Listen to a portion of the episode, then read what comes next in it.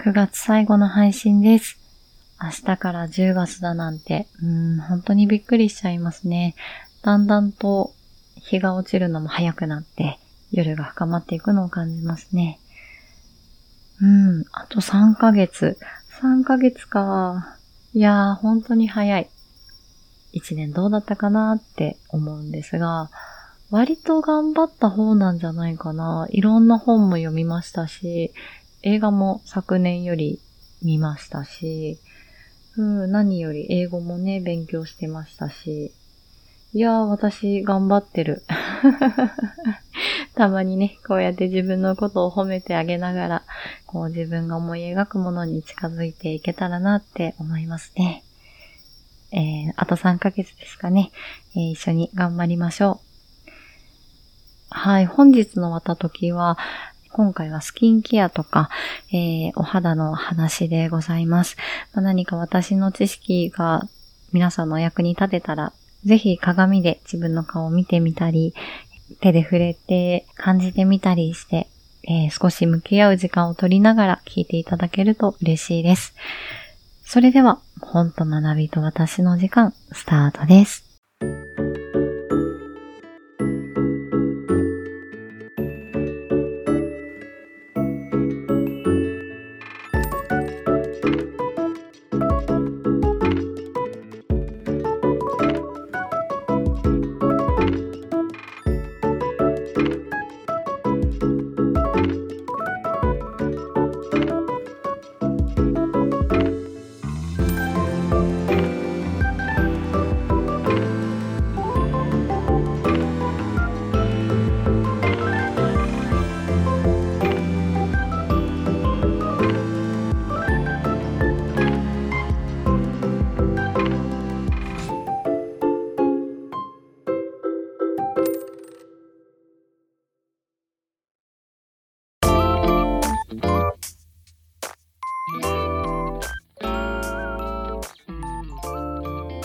改めましてこんにちは。こんばんは。パーソナリティのミキです。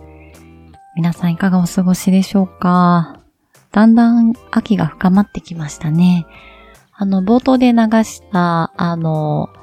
虫の音は、はい、実際にうちの庭で収録をした虫の音でございます。やっぱりちょっと秋らしくなりますね。皆さんの地域ではどんな音が流れてるんでしょうか？ちょっと気になりますね。えっと、この番組で流している、こう、なんでしょう、自然の音っていうのは、若干こう、季節ごとで変えていて、で、まあ、その時々で、えー、収録しているものを、あの、流しているので、番組を通じて、えー、うちの田舎の様子が伝わっていたらいいなと思います。過去の回では、あの、いろんな音も流れているので、ぜひぜひ聞いてみてください。えー、さてさて、そんな秋が深まりつつある今日この頃ですが、えー、今日のお話は、そんな秋にお届けしたい内容となっています。はい。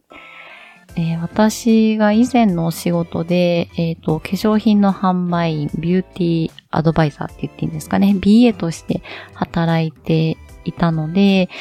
えー、冬に向けて、え、夏の疲れを残さないあの、スキンケアや、あの、お手入れの方法っていうのをお伝えできたらなと思います。まあ、ただ本当に一般的なところのご紹介になって、えー、恐縮なんですけども、何かこう皆さんの役に立てたらなと思います。えっと、夏の疲れというところで、そうだな、こう、皆さん秋の肌ってどんなイメージでしょうか？うん、まだこうちょっと厚さが残っていて、えー、ちょっとベタつきもまだ気になるところでもありますし、紫外線もまだ強いので、うん、日焼け止めがまだまだ外せない時期じゃないかなと思います。今の肌状態をご説明する前に、夏の間にどんなことが起こったかっていうところを紹介していきます。えっ、ー、と、そうですね。私たちのこの肌っていうのは、なんだろう、こう、表面に見えるものだけではなくて、内側も何層も分かれていて、いろんな細胞たちが頑張ってくれてるんですね。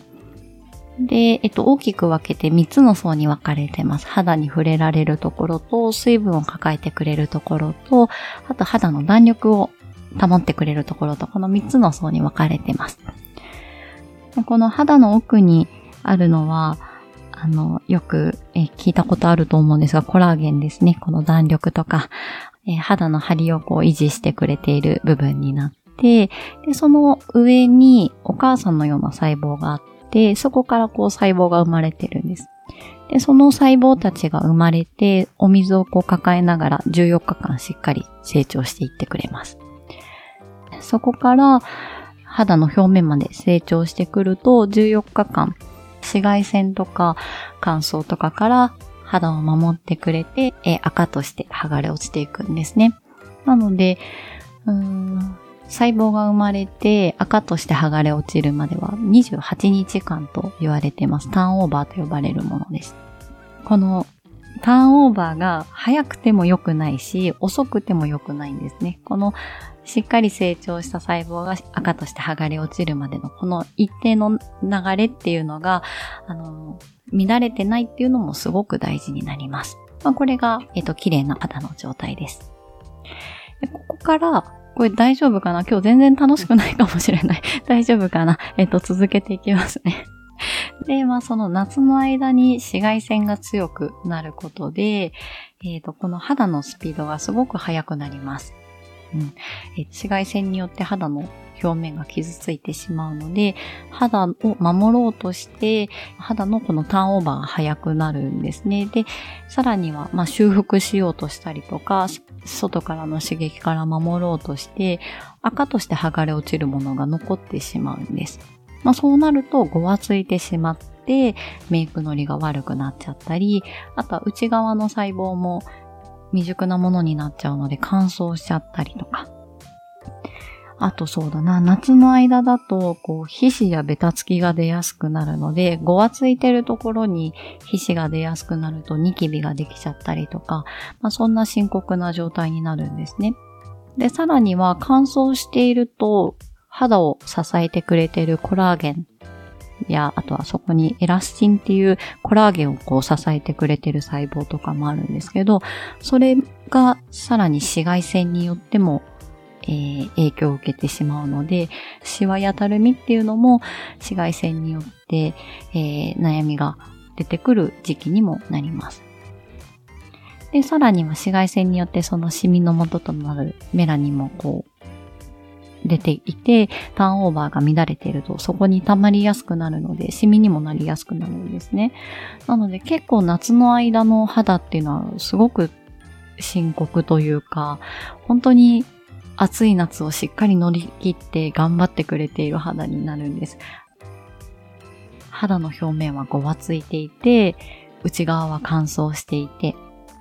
で、さらにはメラニンを抱えて、内側の張り弾力もダメージを受けるという、結構深刻な、あの、時期になるんです。なので、この夏の間の疲れをしっかりケアをしてあげて、冬に持ち越さないっていうのがすごく大事になります。なぜならば なぜならば、冬になると乾燥悩みってもう必ずと言っていいほど悩みとして上がってくると思うんですけど、そこの影響をどれだけ抑えられるかというのは、この夏の疲れをしっかりケアしてあげるっていうのがすごく大事になるんですね。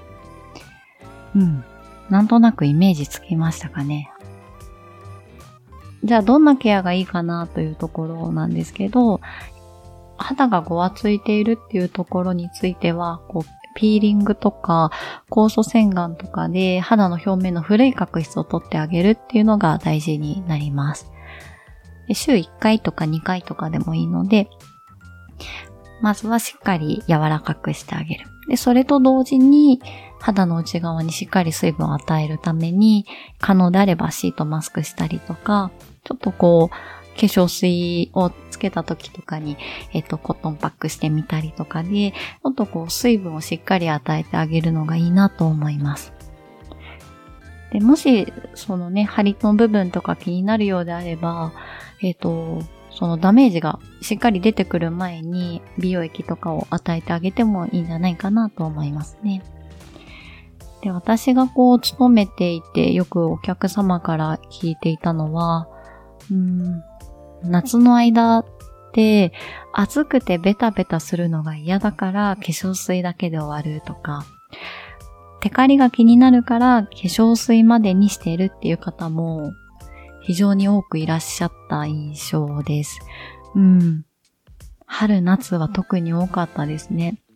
個人的には、せっかく化粧水までしてるのであれば、乳液とかジェルとかしてほしいなっていうのは個人的な気持ちです。あの、決してお手入れに間違いはないので、あの、なんだろう、間違ったお手入れですよって言いたいわけでは、こう指摘したいわけではないんですけど、こう、せっかくこう化粧水で与えて、蓋をしていない状態、乳液とかジェルとかをしていない状態だと、こう、時間が経ってその化粧水の効果が半減しちゃうんですよね。水分が出ていって、水分が出ていってしまうので。なので、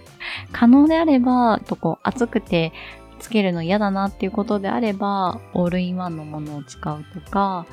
うーんと、そうだな。乳液じゃなくても、ジェルとか、こう、軽いものとかも、最近は販売されてるので、こう化粧水の後、こう、しっかり蓋ができるものを使ってあげた方が、こう、肌にとっては、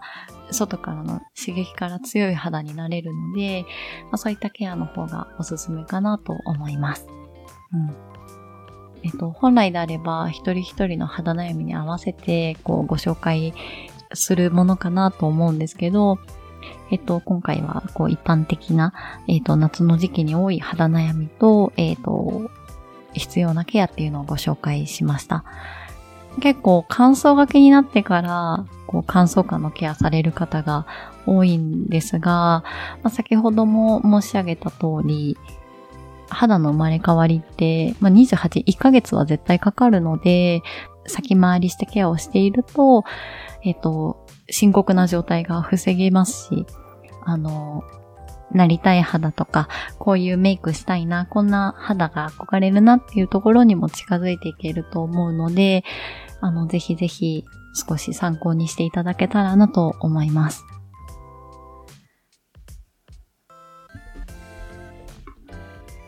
うん。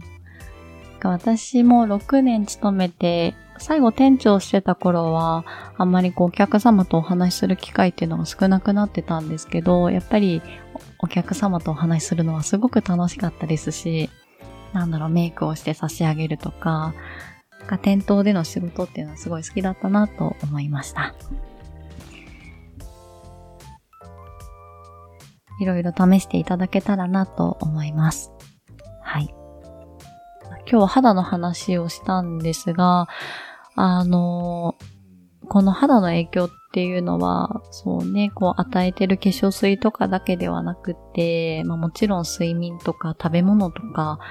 あの、いろんなことが影響して肌には現れてはいるんですよね。ただ、それを全部完璧にしようっていうのは結構ハードルも高いですし、こう、私自身も結構ズボラな方なので、この中で自分がどんな肌に憧れていて、自分のできる範囲でケアをしているのかなと思います。もちろん生活環境によっては、こう、できるケアとできないケアもあるでしょうし、こう、時間の取り方とかも変わってくると思うんですよね。なので、えっ、と、その中で、こう、どんな肌になりたいかっていうところで、自分の気持ちと実際の肌っていうところに向き合ってケアをしていただきたいなって思います。肌と向き合うっていうのは、うん、結構この番組では、なんだろう、生きづらさとか、うん、自己肯定感とかそんな話もしてましたけど、あの、自分を知るっていうことは何よりもこう自分の味方になってくれるものだと思っています。あの、肌と向き合う時ってすごい勇気がいるんですよ。でもそんな中でもケアをしてあげていたら、しっかり肌って変わってくれるんですよね。こう、例えば毛穴がちょっとちっちゃくなったとか、肌が明るくなったとか、うん、クマが薄くなったとか、その小さい変化って向き合ってないと気づけないんですよね。その努力の成果というのは、絶対肌は応えてくれていて、でそこに気づけていた時に、自分と向き合うことで自分の努力を認めてあげたりとか、うん、自分の憧れに近づくとか、それが自分の味方になっていくっていうことだと思うので、あの、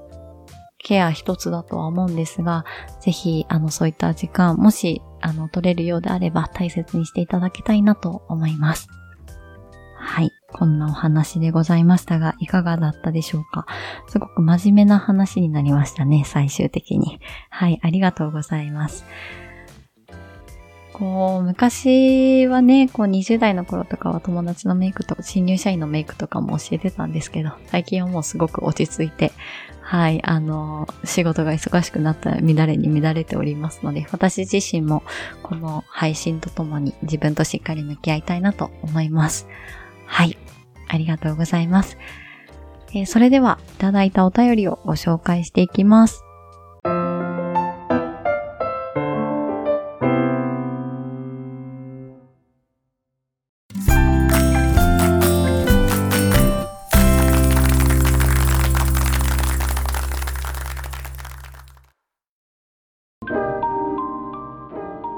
ラジオネームリカさんからいただきました。リカさんありがとうございます。